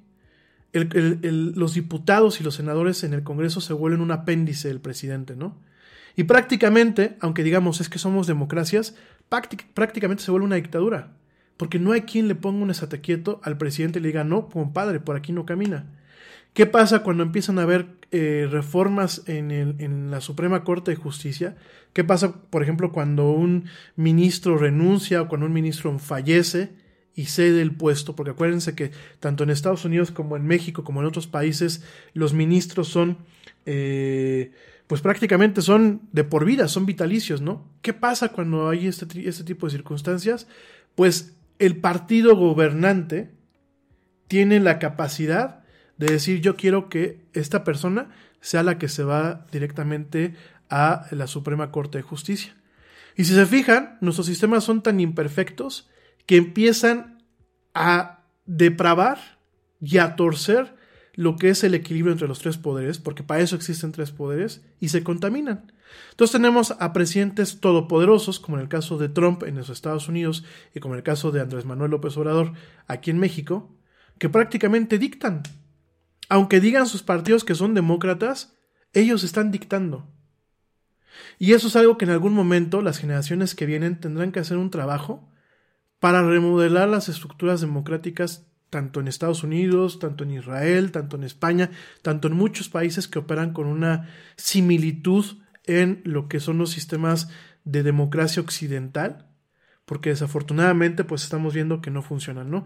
Puse un mal ejemplo porque en Israel, al momento de funcionar como un parlamento, que a mí me parece que es una de las estructuras eh, menos nocivas para poder gobernar un país, el Parlamento siempre tiene mecanismos para generar votos de desconfianza eh, en, contra de, un presidente o de un gobierno en funciones y de generar eh, elecciones inclusive anticipadas o de generar mecanismos que permiten generar un contrapeso, valga la redundancia, más fuerte y más en tiempo real como pasó por ejemplo en Reino Unido recientemente con el tema del Brexit, como ha pasado en el mismo, el mismo Israel, en donde muchas veces, y en España, no hay que olvidar España, en donde muchas veces el, Parlamento al, perder un voto de confianza, se desintegra y requiere que se, se convoquen a elecciones, ¿no?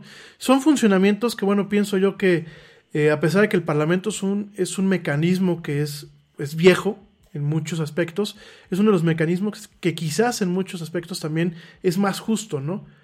Claro, siempre y cuando, pues, el representante que tienes ahí haga su chamba, ¿no? Porque, bueno, pues, ¿qué pasa cuando tú le dices a tu representante, oye, pues vota, vota a este, este señor que está aquí porque nos está afectando a todos y no lo hace, pues bueno, sirve, ahora sí que sirve para dos cosas el tener este, un parlamento, ¿no? Para, para nada para lo mismo, ¿no? Entonces, bueno, eh, regresando al tema de Estados Unidos, eh, ha habido esas transformaciones. Obviamente, bueno, pues eh, después de, de, la doceava enmienda en 1804, sacaba eso de que, de que el perdedor sea vicepresidente, se conforma un poquito más el modelo como lo tenemos ahorita. Y realmente, ¿cómo funciona? A pesar de que cada, cada estado tiene un, eh, un X número de votos, lo ideal es que se gane el estado completo. Esto es como en el tenis. En el tenis, al final del día, no importa cuántos juegos o puntos tú, o tú ganas, importa cuántos sets ganaste. Y es muy similar en los Estados Unidos con este modelo. No importa mucho es cuánto, cuántos distritos como tal ganaste en la Unión Americana, sino tienes que ganar prácticamente los estados que necesitas tú para poder ganar, ¿no?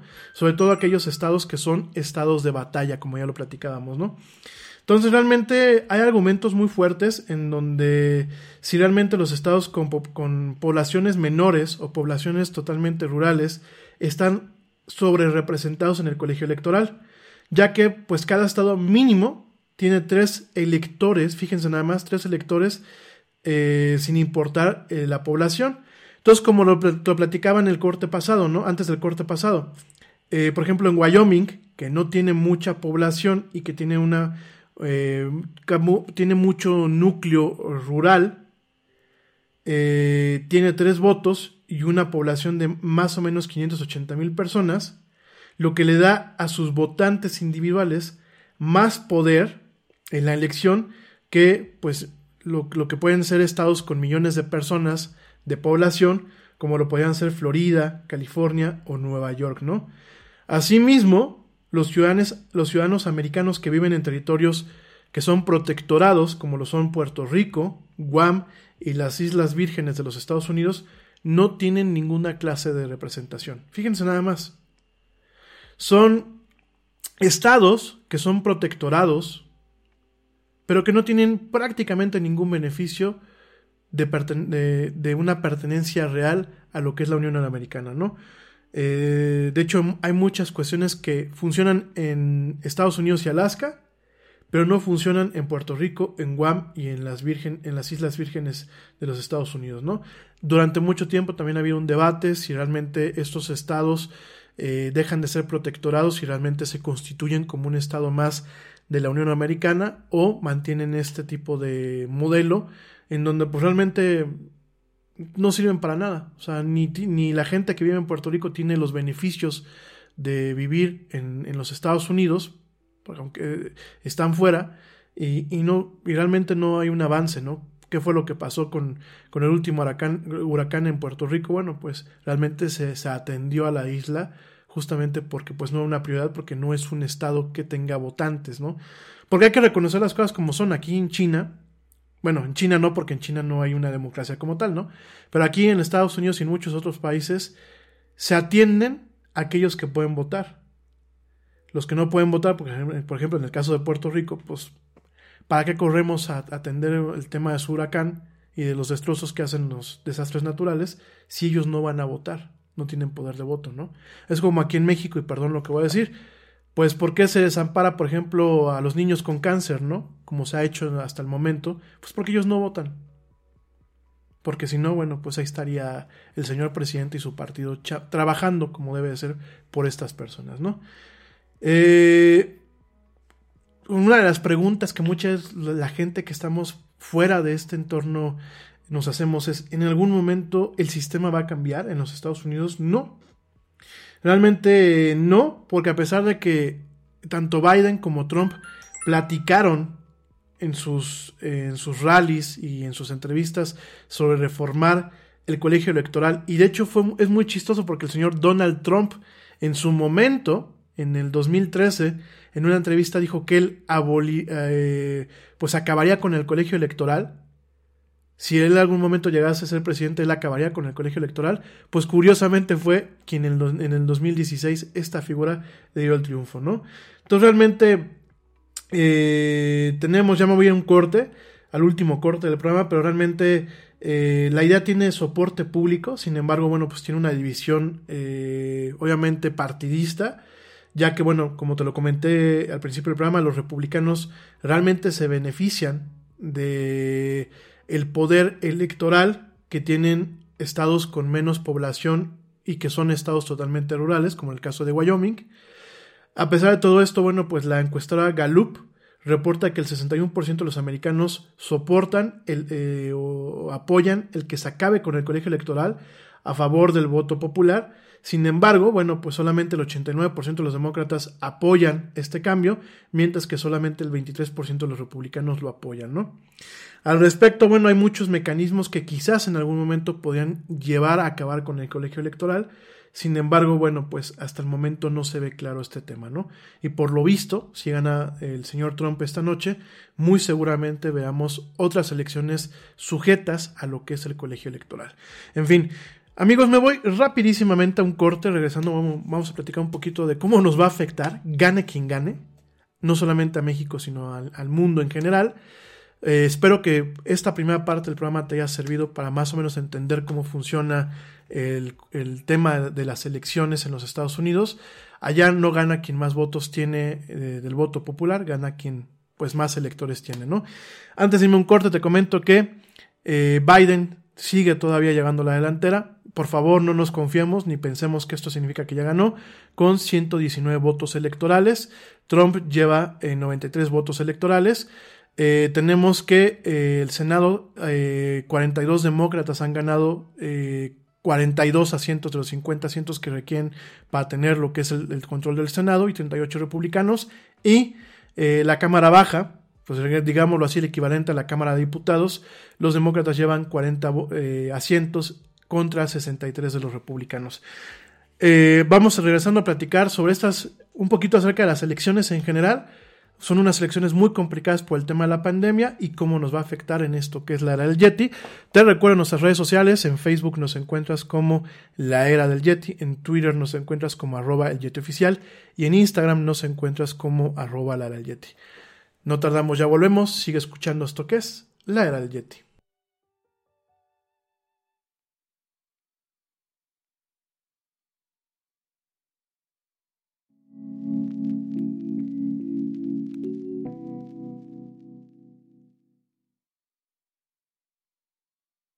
Yo, check this out. Este corte también es moderno. No te vayas.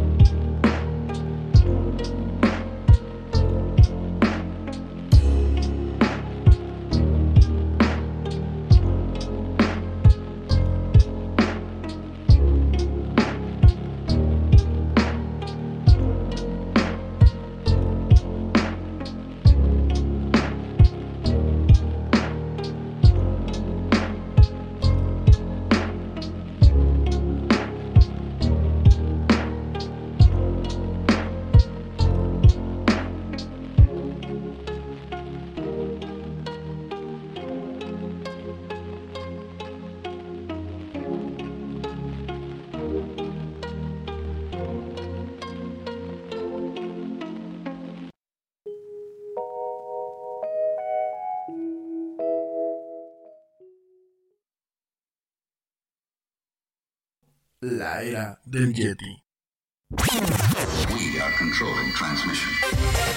Ya estamos de vuelta en la era del Yeti.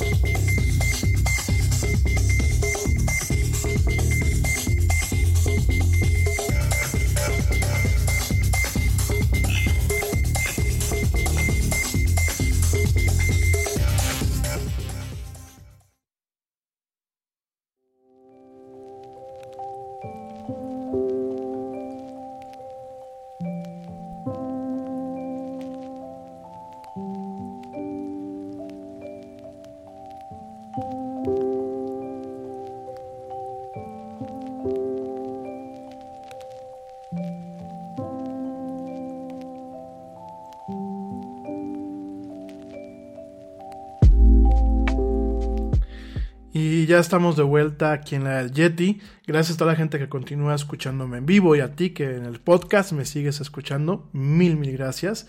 Oigan, por aquí me llega una pregunta que me, me parece muy interesante. Me preguntan que qué significa el que un burro represente a los demócratas y un elefante represente a, eh, a los republicanos, ¿no?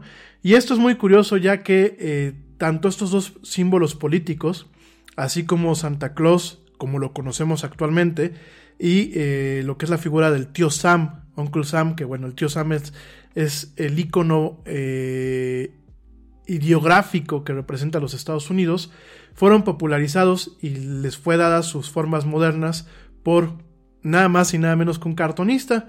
Eh, el personaje, esta persona que se encargó de hacer estos dibujos, era el señor Thomas Nast, que mientras él estuvo en la revista de Harper's Weekly de 1862 a 1886, se volvió el, carton, el primer cartonista, el primer gran cartonista de los Estados Unidos y eh, uno de sus eh, pues dibujantes satíricos más, más importantes, ¿no?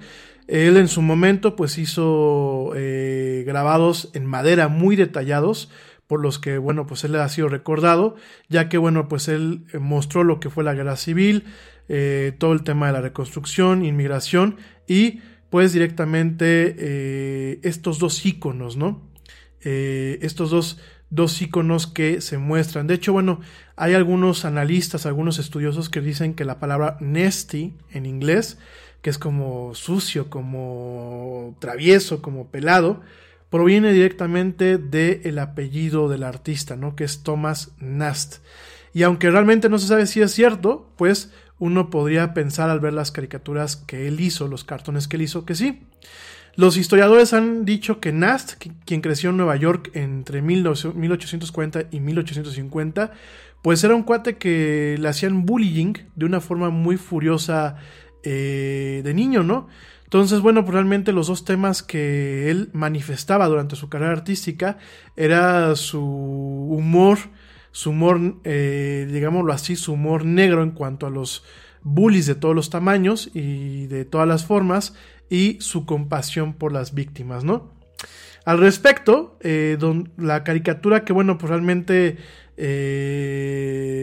pudiese haber creado creado de alguna forma esta figura de lo que es el burro de los, de los demócratas y el elefante de los, de los republicanos, pues es eh, principalmente una caricatura que, eh, bueno, antes de que decirles, este señor no estaba en un solo lado, no, se cargaba en, un solo lado, eh, realmente siempre iba de un lado y hacia el otro. Por un lado se cargaba hacia la parte de lo que era la esclavitud, por otro lado se cargaba hacia la parte de, la libertad. O sea, realmente eh, se mantenía pues eh, como un tema equilibrado. Pero no fue hasta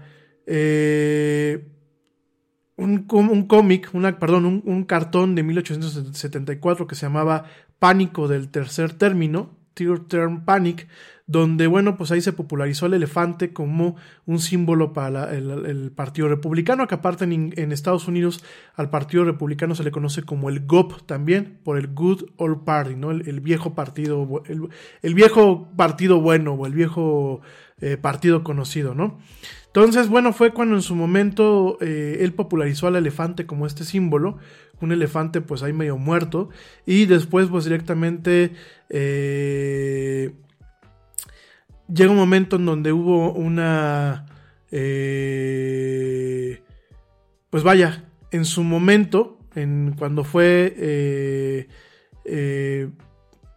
a ver, Lincoln perteneció al partido, en su momento al Partido Demócrata, Espero, espero no estar diciendo, este, a ver, permítanme, déjenme checar, porque aquí, aquí la fuente tengo, tengo un pequeño problema. Permítanme, permítanme. Eh, vamos a ver. En Target, la salud de todos es nuestra máxima prioridad. Por eso requerimos que todos usen mascarilla o alguna otra cubierta en el rostro, además de dar mascarillas y guantes para proteger a nuestro equipo. Todos los días limpiamos las tiendas a profundidad, también los carritos y canastas después de cada uso. Recuerda que cuentas con nuestros servicios de compra fácil, sin contacto, como Drive Up y entrega el mismo día. Creemos en estar siempre cuidándote. Siempre lo haremos. Conoce más en target.com diagonal a Bullseye View. Te preocupas por la salud de tu familia y hoy un sistema inmunológico fuerte y una mejor nutrición son más importantes que nunca. Es por eso que los huevos Egglands Best te brindan más a ti y a tu familia. En comparación con los huevos ordinarios, Egglands Best te ofrece 6 veces más vitamina D y 10 veces más vitamina E, además de muchos otros nutrientes importantes, junto con ese delicioso sabor fresco de granja que a ti y tu familia les encanta. No son tiempos ordinarios, entonces, ¿por qué darle a tu familia huevos ordinarios? Solo Egglands Best. Mejor sabor, mejor nutrición, mejores huevos. Lincoln a quién pertenecía, porque aquí ya me quedé con una duda con el, con el artículo que bajé. No quiero decir este eh, alguna, alguna barrabasada. Digo, permítanme un segundo. Eh, bueno, Lincoln. Lincoln en su momento, fíjense, pertenecía a lo que era, pues de alguna forma, el, el origen del Partido Republicano, de hecho se llamaba eh, el Partido de la Unión Nacional, y que bueno, en 1854 se volvió líder del nuevo Partido Republicano, ¿no? Entonces, fíjense nada más, ¿no? Nast, pues era un, un, alguien que apoyaba el partido de Lincoln, ¿no? Y en ese sentido, pues él dibujaba, él dibujaba a lo que era, pues de alguna forma, a los, a los republicanos, a los demócratas, perdón, como un, un burro disfrazado en una piel de león, que espantaba eh, a, otros animales con las historias de un gran dictador, ¿no? Entonces, entre esos animales había un enorme, un enorme elefante que lo etiquetaban como el voto republicano, que bueno, pues siempre parecía que estaba a punto de caerse de, de, una, de un precipicio, ¿no?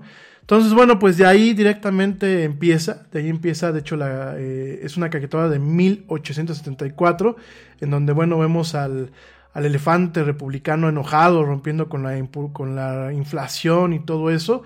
Y bueno, vemos a, un burro, a un burro disfrazado de león, que pues está este, huyendo del elefante y, gritando historias acerca de, eh, de, ser dictadores, ¿no?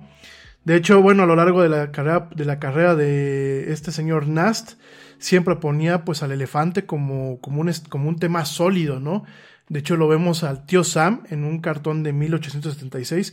Lo vemos al tío Sam montado encima de un elefante y un elefante con todo el soporte supuestamente de la República, pues directamente este, presionando, presionando a tigres que representaban en aquel entonces a los demócratas, ¿no? Fíjense nada más de ahí viene, viene de un cartonista, que es el mismo cartonista que popularizó al Santa Claus como lo conocemos y la figura del tío Sam. Bueno, gracias a, la, pues a las personas que me hicieron esta pregunta, porque hubieron varias personas que el día de hoy, entre ellos mi papá, gracias. Y rápidamente te comento, eh, bueno, ahora me preguntan para qué, que cómo vamos. Vamos todavía hasta este momento 92 Trump, 131 Biden, ¿no? Eh, obviamente muchas empiezan, eh, muchos estados que seguían operando, que seguían eh, con las votaciones abiertas, cierran ahorita a las 9 de la noche y aquí, bueno, pues ya se viene lo, lo crítico, ¿no? Vamos a ver cómo, cómo van las cosas. De entrada, bueno, pues Donald Trump, nada más te comento que lleva ganado con el 51% lo que es Florida. Eh, Biden pues va, va 2% atrás, que más o menos es el margen que se tenía eh, eh, contemplado, con esto con el 96, 93% de los votos reportados, ¿no? hay muchos escenarios que no, la verdad no, no, creo pertinente platicar. Yo les recomiendo que mejor le prendan a la tele terminando el programa y de ahí vean los escenarios, porque muchos escenarios que yo te pueda platicar en este momento muy posiblemente se vayan invalidando o acortando a lo largo de que avanza la jornada electoral, a lo largo que avanza la noche y que realmente, pues a lo mejor te pueda, al rato me dicen, no, pues es que el Jet en su programa dijo esto, ¿no? cuando realmente la realidad o los escenarios que se van generando, porque no solamente es un escenario, hay varios escenarios, que los escenarios que se van generando, pues al final del día terminen eh, de alguna forma eh, siendo diferentes, ¿no? De hecho, bueno, eh, fíjense nada más cómo, cómo funcionan las elecciones en los Estados Unidos, que yo te comentaba antes del corte, que existen muchas rutas, muchas rutas para que ganen, ¿no?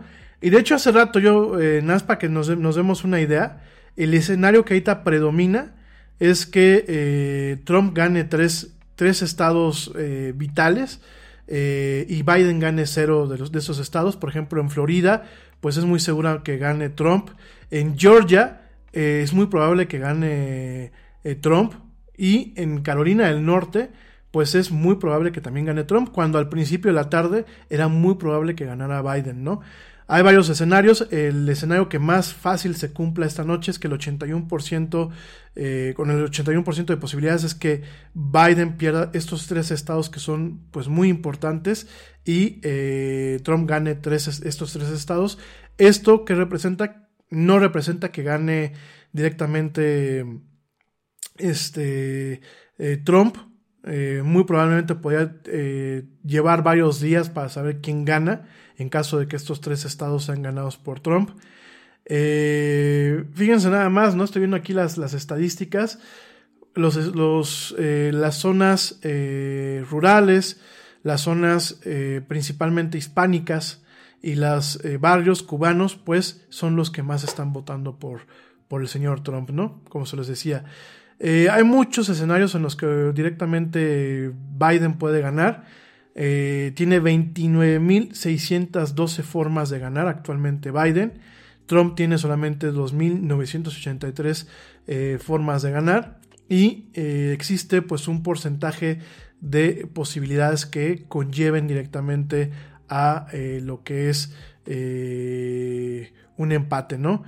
Si Trump gana, si bueno, si Biden, si Biden gana Texas, de ahí se iniciaría pues este patrón en donde bueno, muy probablemente se desencadene una forma en la que pueda ganar directamente Biden, directamente, eh, a pesar de que pueda perder Florida y Pensilvania. Ese es un camino que puede seguir. Eh, si por ejemplo Biden eh, perdiera, perdiera Florida, bueno, ya te lo acabo de decir, hay un escenario donde Biden puede ganar Florida y pues prácticamente, fíjense nada más, si ganara Biden, Texas y Florida, automáticamente gana las elecciones, ¿no? Desafortunadamente, bueno, pues ahorita como lo vemos ya no está tan fácil. ¿Cómo sea Trump? Si Trump eh, directamente gana eh, Texas, Florida y Pensilvania, podría encaminarlo a ganar eh, las elecciones, pero todavía podrían haber mecanismos en donde directamente Biden gana, ¿no? La noche todavía pues está, es muy joven, la noche todavía está comenzando, pero ¿qué va a pasar ¿Qué va a pasar si, eh, si gana uno u otro candidato? ¿Cómo nos va a afectar, no? Eh, bueno, siéntense. Miren, definitivamente Trump, lo hemos visto, es una persona que no es político. Trump no es un político.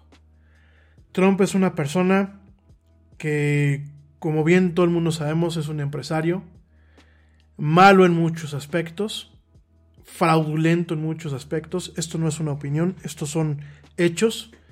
Eh, hay que ver cuántas empresas de Trump están en bancarrota. Hay que ver que defraudó al fisco en Estados Unidos, por lo que se logró ahorita descubrir en, estas últimas, en estas últimas semanas. De hecho, Trump tiene que ganar sí o sí para que no lo enjuicien y se vaya al tambo, ya que le debe muchísimo al, fisco. Fíjense, en, 10 años solamente pagó 750 dólares al fisco. Eh, a mí me da mucha risa porque ya ni aquí en México, aquí en México, bueno, pues intenta hacerte tonto con el fisco y te va, te va de la fregada. Allá en Estados Unidos el señor Trump así pudo. A mucha gente eso le molesta. Pero además de todo nos encontramos con una situación en donde el señor Trump es mentiroso. Esto no es una opinión mía, es algo que se comprueba cada vez que él dice un discurso. Hay equipos que se intentan de checar si dice la verdad o dice la mentira o dice mentiras. Es un mentiroso. Es alguien que se puede que se puede que puede decir una cosa en un minuto de su discurso y 15 minutos después o varios días después contradecirse. Es alguien que si bien eh, no tronó la economía, porque bueno, la economía americana es más resiliente eh, y porque los republicanos pues saben también cuidar la economía, hay que reconocer que en ese sentido los dos partidos eh, mantienen más o menos la economía a pesar de que bueno, las recesiones en Estados Unidos han sido bajo partidos republicanos. Es alguien que definitivamente ha roto con muchas cosas a nivel mundial, ha roto con la diplomacia, ha roto con las formas, ha roto con con, con, temas que en su momento no se pensaba que se podían romper. Es alguien que agrede a otros mandatarios, que creo que es una norma, de, es una norma tácita de lo que es una, una relación diplomática.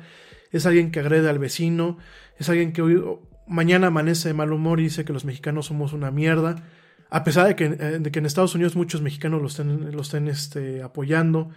Eh, es alguien que definitivamente es un mal gobernante, ¿no?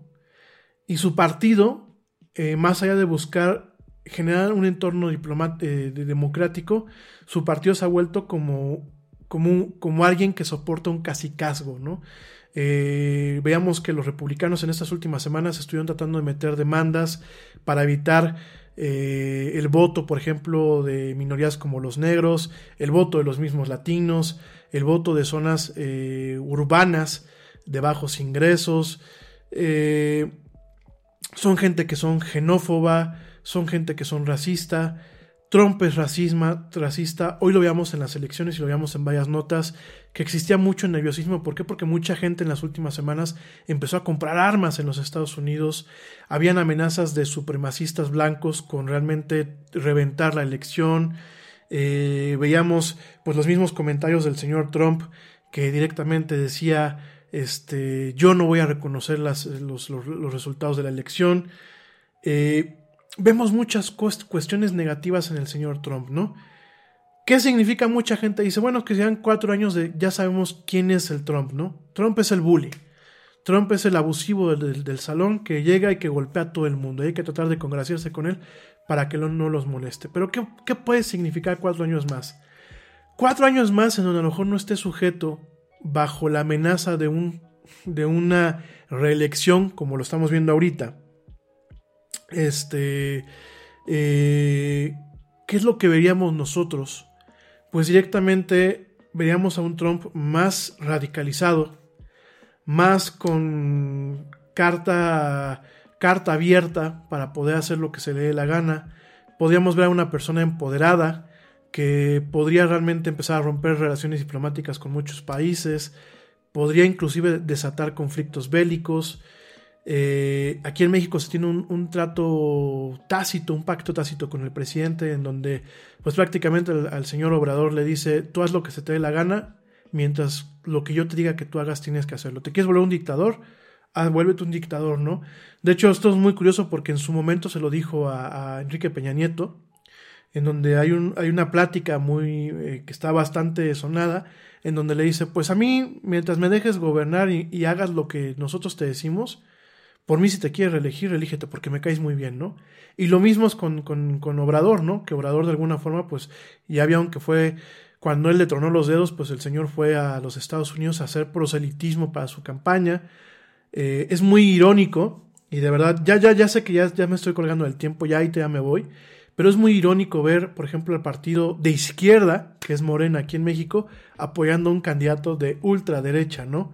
¿Por qué? Porque es el, que, es el, es el presidente que les dijo que, los va a dejar hacer lo que se les dé la gana este, al partido y a México, ¿no?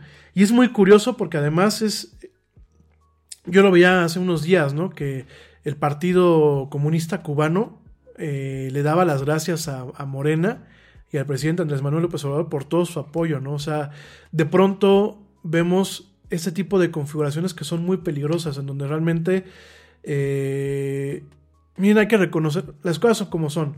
Estados Unidos es un imperio. No hace falta que nosotros digamos, vamos a luchar contra el imperio porque los imperios suelen acabarse solos. Y de hecho, pues así es. Falta que llegue un Nerón, en este caso pues está Trump, para que se acabe el imperio, ¿no? Eh, todos los imperios eh, humanos en algún momento se han acabado. Se acabó el imperio romano, se acabó el imperio otomano, se acabó el imperio británico, se acabó el imperio español. Entonces, en algún momento a Estados Unidos le va a llegar su hora, ¿no? Aquí la cuestión es, en aquel entonces se acababa un imperio y en muchos aspectos no había más que ni siquiera la pólvora todavía descubierta. ¿Sí me entienden con esto que les estoy diciendo? Hoy en día tenemos más cosas eh, en la mesa. Hoy en día ya no es de que si tenías esclavos, si tenías barcos, si tenías riqueza, si tenías pólvora, si tenías armas. Hoy en día tenemos armas atómicas, tenemos eh, poderío económico. Y si yo, yo sé que muchos de ustedes que me escuchan no van de acuerdo con que los Estados Unidos sean un, un imperio. Pero entonces díganme, ¿con quién tenemos que ir de acuerdo, no? Porque en un vacío del poder, los chinos, los chinos no creen en la democracia falta darse una vuelta a, China y realmente conocer la, parte, la parte cruda de China, no la, no la que es para los turistas, las partes crudas de China y ver cómo está ese país. Allá no existen derechos laborales, ¿eh? Hay nada de que vas a reclamar tu salario mínimo porque allá es, si no te parece, o te mueres de hambre o te entamban, ¿no? Los rusos, porque hay mucha gente que dicen, eh, es hora de que los rusos, los rusos hablen realmente con la gente que vive en Rusia, no nada más se queden con lo que uno ve en las noticias o con el, o con el mame, como decimos aquí en México. Hablen realmente con, con la gente que vive en Rusia. Y vean, pues que ahí está ya el señor Putin, digo, yo lo, lo admiro por lo inteligente que es y por lo cabrón que ha sido en el sentido de cómo se ha adueñado de, de, de, Rusia. Pero a mí no me gustaría que de pronto pues Rusia se volviera una potencia, ¿no? Estados Unidos me queda claro que no puede seguir siendo la potencia de la forma en la que está. Y me queda claro que nunca ha sido ni el país del sueño americano, ni la igualdad, ni nada. Es un país con muchos conflictos y con muchos problemas. Pero no me gustaría que los otros, los otros dos países que en mi cabeza son candidatos llegaran. Sobre todo porque hay que recordar que China y, Rusia tienden a ser totalmente países antidemocráticos. Y por eso apoyan a dictaduras como la que se vive muchas veces en Irán. Y apoyan, por ejemplo, a dictaduras como la que se tiene en Cuba todavía. A dictaduras como la que se tienen en Venezuela. Y han apoyado muchísimas dictaduras a nivel internacional, estos dos países principalmente. Los chinos y los rusos no son santos, por favor. Eso quitémoslo, de la cabeza, ¿no? Entonces, ¿qué pasa si, si gana Trump? Si gana Trump, nos podemos topar con un escenario en donde las guerras comerciales se hagan más notorias, en donde realmente el tema de la pandemia, al momento de que Estados Unidos se retira de la OMS, al momento de que deja eh, a la ciencia a un lado, porque ese ha sido un problema que hemos visto tanto en Estados Unidos como en México, como en Brasil, como en mismo Reino Unido, llegaron populistas al poder y ¿qué pasó? La ciencia se acaba. Y de pronto tenemos a un Trump que dice no pasa nada si no se cubrebocas y tiene un médico como lo es el doctor Fauci que le dice eres un idiota, me caes bien pero es un idiota y yo no te voy a hacer caso, ¿no? Digo, aquí en México pues ya ni platiquemos, ¿no? Porque nos vamos a poner a llorar. Pero, ¿qué pasa si realmente seguimos con esto? México se va a topar con una relación un poco más ríspida porque al momento de ya no tener una, utilidad electoral Andrés Manuel López Obrador, Trump va a poder hacer y deshacer y lo va a poder mandar y mangonear como a él se le antoje. Obviamente con el tema de yo te mando en lo que a mí me interesa como Trump, en lo que yo, yo comprometí con mi base. Pero en lo demás, tú si quieres destrozar tu país, destrozalo. Pues es tu país, como lo está haciendo ahorita este Andrés Manuel López Obrador, ¿no? digan lo que digan y sea cuál, cuál sea la opinión. Yo no soy, yo no es que estoy opuesto al PG, ¿eh? o sea, no crean que yo lo odio porque lo odio nada más y ya, ¿no? Yo me voy con los datos. Y los datos, no los datos del señor, los datos que el mismo gobierno produce, entidades como el INEGI, son los datos que nos dicen que tiene una muy mala dirección, ¿no? Lo mismo en Estados Unidos, el señor Trump echa mentiras, pero su propio gobierno, las instituciones que siguen funcionando de forma adecuada, lo desmienten día con día con día. No es un tema de que si odiamos a un político, no. Es un tema de nosotros les, les estamos pagando, nosotros los contratamos al momento de votar por ellos, no es de que tengamos que salir a defenderlos, es de que ellos tienen que hacer el trabajo que se les está dando. Si gana Trump, vamos a ver un tema económico más difícil para muchos países, entre ellos México vamos a ver que el populismo va a seguir eh, siendo amplificado a nivel internacional. Es decir, vamos a ver que la gente va a decir, bueno, pues si, en el país que era el ejemplo eh, para el mundo, pues siguen votando por el populista, por el grosero, por el que no hace las cosas de acuerdo a un protocolo, por el que miente de una forma clínica y cínica, pues los demás podemos seguir haciendo lo mismo, ¿no? Ese es el peligro, amigos míos. Ese es el peligro de que hoy en la noche gane Trump. En Estados Unidos, ¿cuál es el peligro? Que se polarice más el país. Que empiecen a haber brotes de violencia, no que duren una, noche o que duren dos días o que duren tres días, sino brotes de violencia que duren semanas. Temas con el racismo, temas en donde movimientos como el Black Lives Matter pues realmente se supriman, temas donde la, desigualdad económica al momento de dejar un capitalismo de cuates, porque en Estados Unidos no piensen que es un capitalismo puro, sigue siendo un capitalismo de cuates. Los republicanos tienden mucho a eso, a ser capitalistas de cuates. Vamos a seguir viendo todo eso. mucho de la guerra comercial con China es porque hay intereses en los Estados Unidos que dicen, no, a los chinos hay que exprimirles más o hay que dejarlos fuera de la jugada.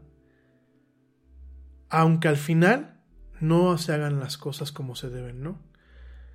Y en Estados Unidos hay historias muy tristes de grandes fraudes, ya los platicaremos en su momento, pero hay un, hay un fraude, fíjense, fíjense, nada más con un tema de una planta de Foxconn, que yo llevo varios programas diciendo que Foxconn es china, no, Foxconn es coreana. Foxconn es de origen coreano y es una empresa que si bien es la maquiladora de todo lo que es la base la tecnología eh, moderna, es la, base de maquila, eh, por ejemplo, eh, de, de, Microsoft, de Apple, de, muchas empresas, Foxconn, ya lo platicamos en otro programa, es una mafia. Ya me tengo que ir rápidamente. Eso es lo que pasaría si gana Trump. O sea, si Trump gana, veamos un panorama muy negro para la humanidad en general en los siguientes cuatro años. Y Estados Unidos, además de todos los problemas que te acabo de comentar, tiene un problema adicional que es el tema de la pandemia. Si en siete meses de pandemia Trump no supo manejarla, yo no me espero en un año o dos años. Nada más esto lo comento, ¿no? ¿Qué pasa si gana Biden? Ojo, mucha gente dice, es que los demócratas son socialistas, los demócratas son comunistas. No, mi gente, el demócrata nunca ha sido totalmente de izquierdas el demócrata siempre ha sido principalmente de centro y centro derecha. ¿Qué pasa si gana Biden? Biden lo que pasaría es, es un presidente, sería un presidente más de las formas, más del protocolo, más de la diplomacia, más de la conciliación. Veríamos a, a Estados Unidos funcionando como funcionó en todas las demás administraciones, a excepción de la de Trump. ¿Cómo iría México? Por supuesto que con México tendríamos no las agresiones que tenemos con el señor Trump, pero tendríamos agresiones un poco más encubiertas. ¿Por qué? Porque hay que recordar que tanto con Peña Nieto como Andrés Manuel López Obrador agacharon la cabeza y se, y se pusieron de rodillas ante los republicanos y ante eh, Donald Trump. Entonces, en este sentido, los demócratas muy probablemente nos pasarían la factura. Eh, serían ambos, ambos, el que gane uno u otro candidato para México eh, facilitaría o dificultaría más las cosas para, para, México como país en muchos términos, sí. Gane quien gane, México se la va a ver difícil. Pero quizás las dificultades que un camino o el otro tengan llevarían a mejores resultados, ¿no? Si Trump gana, pues muy seguramente terminemos un sexenio de terror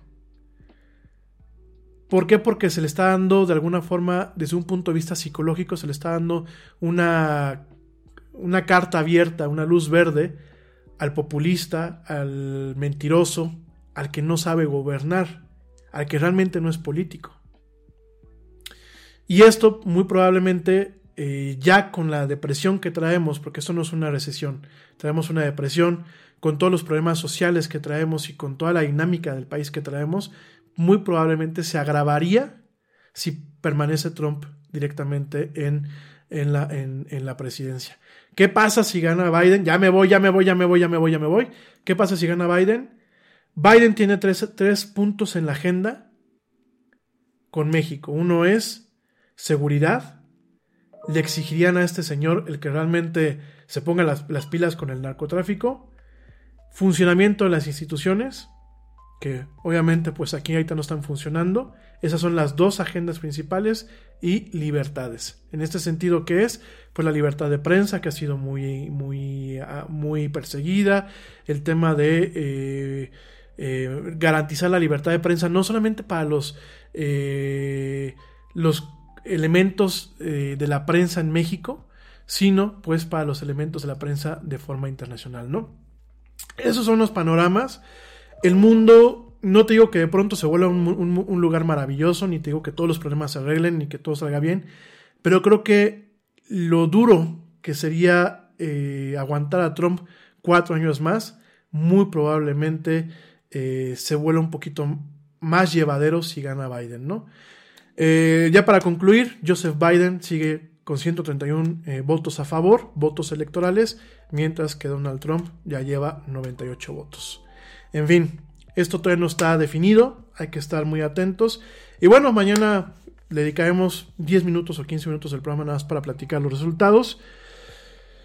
Esperemos, esperemos que gane quien tenga que ganar y que quien gane al final del día, pues de alguna forma no nos vaya tan mal al mundo, ni a todos los que hablamos español, ni estamos en todas partes, ¿verdad? En fin, pues ya los dejo, gracias por acompañarme en esta emisión especial de la del Yeti, porque ya por, el tiempo que nos extendimos sobre una, una emisión especial. Nos escuchamos mañana en punto a las 7 pm en una emisión más de esto que es la del Yeti. Nos escuchamos en el siguiente episodio a ti que me escuchas en diferido a través del podcast.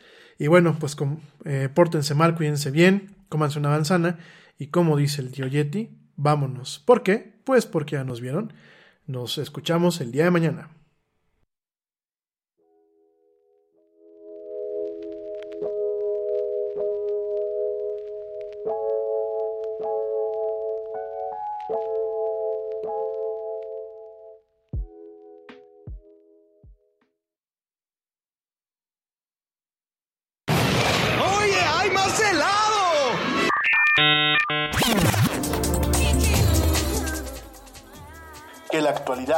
No te deje helado.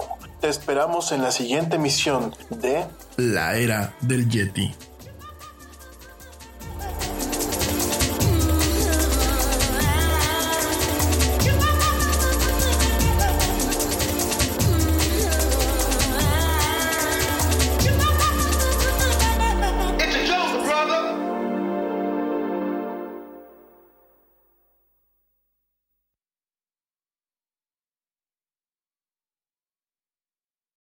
Neural networks, random forests, unsupervised learning. These are just some of the concepts being researched and utilized in security today. But what do they mean? How do they work? And who are the people that create them? These are the questions and more we'll explore in Security Unlocked, a new podcast from Microsoft. In each episode, we'll deep dive into the newest security research, threat intel, and data science with a special focus on demystifying AI and machine learning. And we'll profile the diverse and fascinating people working on security at Microsoft. Listen and subscribe to Security Unlocked, available now wherever you listen to podcasts. To make sure millions of people are getting paid on time and in compliance, ADP is staying on top of each new piece of legislation. So when it comes down to it, ADP isn't just a payroll and HR company. We're the company that helps you navigate complexity. Learn more at adp.com.